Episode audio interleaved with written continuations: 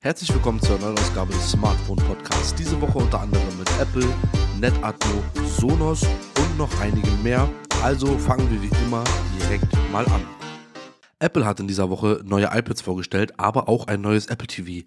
Das neue Apple TV kommt in zwei Ausführungen. Einmal nur in einer Wi-Fi-Version, die ist jetzt vielleicht gar nicht so interessant für uns, kostet 169 Euro, kann man bestellen, kommt Anfang November auf den Markt.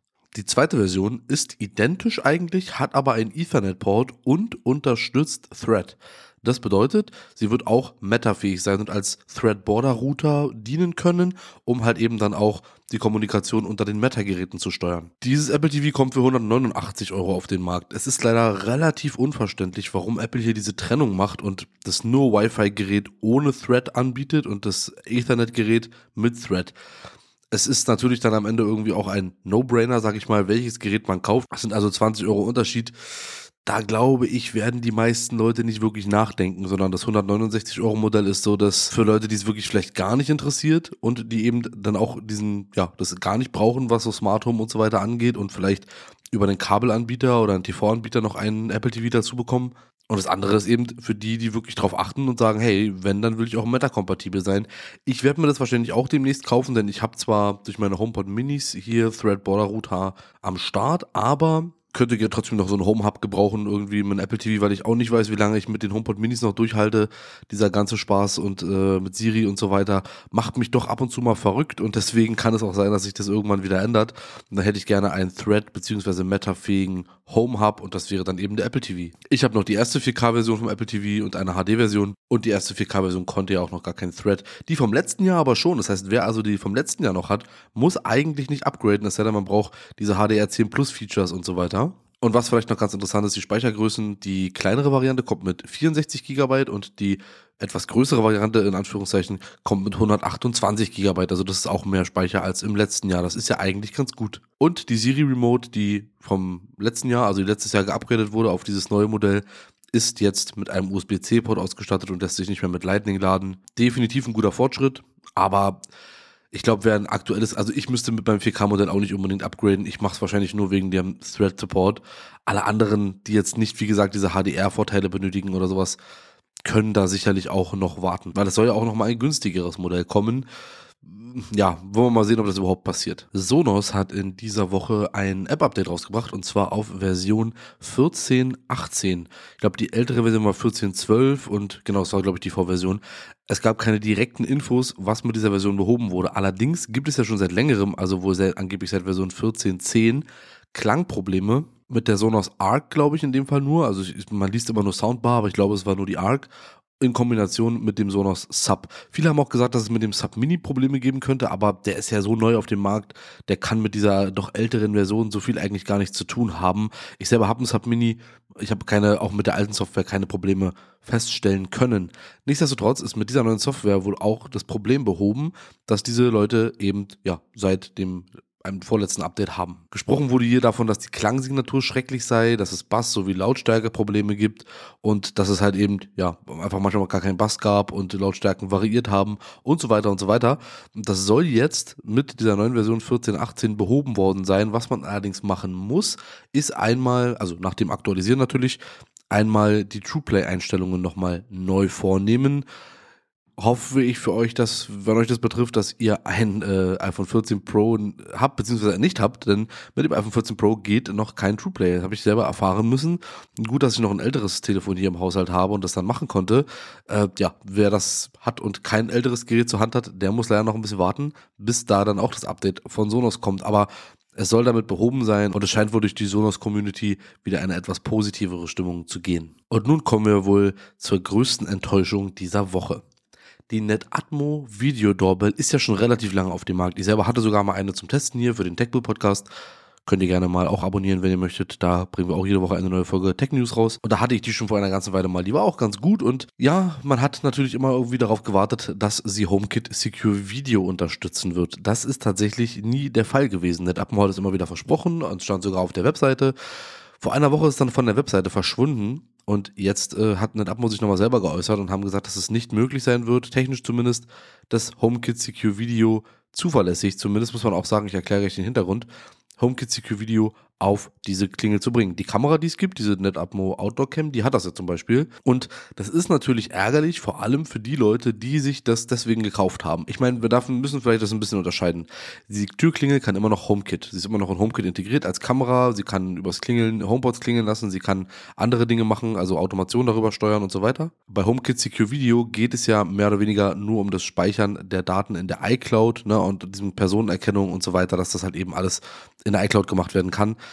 Das ist, wie gesagt, jetzt erstmal Geschichte. Und das bedeutet aber, wie gesagt, eben nicht, dass man, ja, dass sie kein HomeKit mehr kann. Das ist nur wichtig, dass man das, glaube ich, klarstellt. Und man muss auch sagen, leider sind die Leute, die diese Kamera bzw. diese Klingel aufgrund eines Versprechens gekauft haben, dass diese Funktion irgendwann mal kommen wird, ja, da muss man immer aufpassen. Ja, sowas sollte man nicht tun. Man sollte keine keine Sachen kaufen, weil irgendwie eventuell in einem halben Jahr ein Software-Update kommt, das dann folgende Funktionen bringt. Dann lieber warten, bis das Produkt diese Funktion wirklich hat, weil ja, die ganzen Hersteller versprechen da sehr viel und es ist nicht immer alles einhaltbar. Wir haben ja auch schon über das NetAtmo Schloss gesprochen, was ja jetzt auch dann irgendwie nach zwei oder drei Jahren mal so langsam auf den Markt kommt. Also, ne, ich will nur sagen, geht jetzt gar nicht direkt um NetAtmo, aber da sollte man immer relativ vorsichtig sein. Um Videos in HomeKit CQ Video so zu verarbeiten, dass Personen schon relativ schnell erkannt werden und damit auch Aufnahmen früher gestartet werden, setzt Apple eine technische Voraussetzung voraus, die besagt, dass die HomeKit Secure Videokamera, in dem Fall die Klingel jetzt,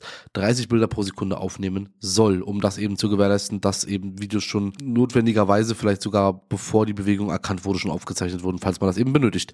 Das kann NetAtmo mit der Videodoorbell aber leider nicht liefern, denn sie haben das Modell so ausgelegt, dass es eben sehr energiesparend arbeitet und zum Beispiel teilweise nur zwei Bilder die Sekunde aufnimmt und ja, es könnte eben vor allem im Sommer und auch nicht nur im Sommer, sondern an wärmeren Tagen zu einer Überhitzung und Fehlleistung der Kamera bzw. der Doorbell kommen in dem Fall, weil mit 30 Bildern der Sekunde würde die Klingel irgendwann nicht mehr klarkommen und eben sich überhitzen und das kann das Atmo eben nicht gewährleisten. Wie gesagt, sie könnten theoretisch diese Funktion schon einbauen, aber das würde eben dafür sorgen, dass die Klingel nicht mehr gut funktioniert und deswegen haben sie sich dafür entschieden, das eben nicht zu machen. Was sie aber dennoch gesagt haben, ist, sie wollen trotzdem die Vorabaufzeichnung, die ich gerade erwähnt habe, also das schon ein paar Sekunden bevor eine Person erkannt wurde, dann eben aufgezeichnet wurde.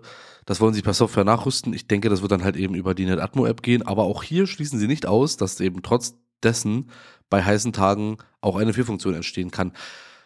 Ja, wir werden es sehen. Ich finde es sehr schade. Es schränkt das Produkt wirklich ein bisschen ein und es wird bei mir jetzt auf jeden Fall dafür sorgen, dass ich, mir, dass ich sie mir erstmal doch nicht kaufe und hoffe, dass irgendwie nochmal andere Modelle auf den Markt kommen. Klar, es ist nicht unbedingt wichtig, aber einen Speicher in der iCloud dafür zu haben, ich bezahle auch dafür im Monat, dann wäre es schon nicht schlecht. Aber gut, so ist es jetzt und das wird wohl für diese Klingel nicht mehr kommen. Vielleicht gibt es irgendwann eine zweite Version, die dann HomeKit Secure Video mitbringt. Wir alle kennen sie von früher oder viele haben sie vielleicht sogar noch. Jalousien am Fenster mit einem Drehstab, ne, um sie einfach so auf und zu zu drehen, kennen wir alle. Switchbot kennt wahrscheinlich auch jeder, die Firma, die diesen kleinen Knopf gemacht hat, der einen Finger ausfährt, um einen Knopf, einen Hardware-Knopf zu drücken und den somit quasi smart zu machen. Die bringen ja ganz viel crazy Zeug raus. Die haben jetzt den Switchboard Blind Tilt auf den Markt gebracht. Ich sage Markt etwas betont, weil es eher um Kickstarter geht. Hierbei handelt es sich um einen Motor, der an diesen Drehstab angeschlossen wird oder angebaut wird und somit dann die Jalousien auf und zudrehen kann. Relativ clever, sieht natürlich, ja, sieht eigentlich ganz okay aus. Ich glaube, das kann man, kann man sich angucken. Ist relativ groß, aber so wie es auf den Bildern zumindest aussieht, sieht es nicht ganz so klobig aus, wie man jetzt vielleicht denkt. Somit kann man eben die Jalousien auf und zudrehen lassen. Aber leider auch nur das. Ne? Also sie hoch machen oder runter machen geht damit natürlich nicht, weil nur dieser Drehstab da jetzt quasi bedient wird. Gibt auch schon ein paar YouTube-Videos dazu und ja, sie sind eben auf Kickstarter damit unterwegs und haben 648 Unterstützer mittlerweile. Die ganze Sache bleibt noch 28 Tage online und sie haben jetzt schon 126.000 Euro eingesammelt und 30.000 wollten sie dafür haben. Ein bisschen komisch, dass so eine Firma wie Switchbot da jetzt über den Kickstarter-Weg geht. Aber okay, kann man ja auch machen. Ist auch eine gute Promomaschine immer, muss man ja auch sagen. Dann kriegen noch mehr Leute das mit. Und man kann da, glaube ich, für derzeit 45, 49 Dollar, also na gut, 49 Euro ungefähr, noch einsteigen. Die sind noch, ja, die sind noch verfügbar. Und dann kriegt man einen Switchbot Blind Tilt zugeschickt. Im Dezember 2022 sollen die auch schon auf den Markt kommen. Ich finde gut, dass sie immer mehr in diese Themen reingehen und eben auch ja, Sachen, die es schon gibt und die eben nicht smart sind, smart machen. Wichtig ist hier vielleicht nochmal zu sagen, dass es hier nur Alexa, Google Home und If This Then That Support gibt und über Siri Kurzbefehle gesteuert werden kann. So mache ich es beim Switchboard-Buttons auch. Direkte Integration in HomeKit geht dann nur über Umwege wie Homebridge und so weiter. Das funktioniert dann schon. Der kleine Motor hat einen Akku, 2000 mAh und kann über USB-C ganz normal geladen werden. Und es ist sogar ein kleines Solarmodul mit dabei mit das wohl dafür sorgen soll, dass man es gar nicht aufladen muss. Muss man nur schauen, wo man das am Fenster dann gut platziert. Vielleicht kann man das irgendwie nach außen, aber dann hat man halt so ein Solarmodul nur um seine Rollos. Dann würde ich es wahrscheinlich eher lieber aufladen. Und was ganz clever ist, ist ein Helligkeitssensor integriert, der dann eben automatisch dafür sorgen kann, dass sich die Jalousien öffnen oder schließen.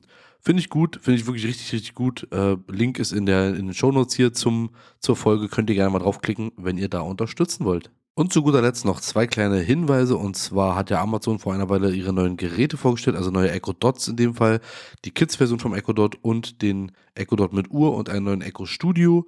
Und die sind jetzt verfügbar. Also wer da kaufen möchte, wer da Lust drauf hat, der kann da gerne zugreifen.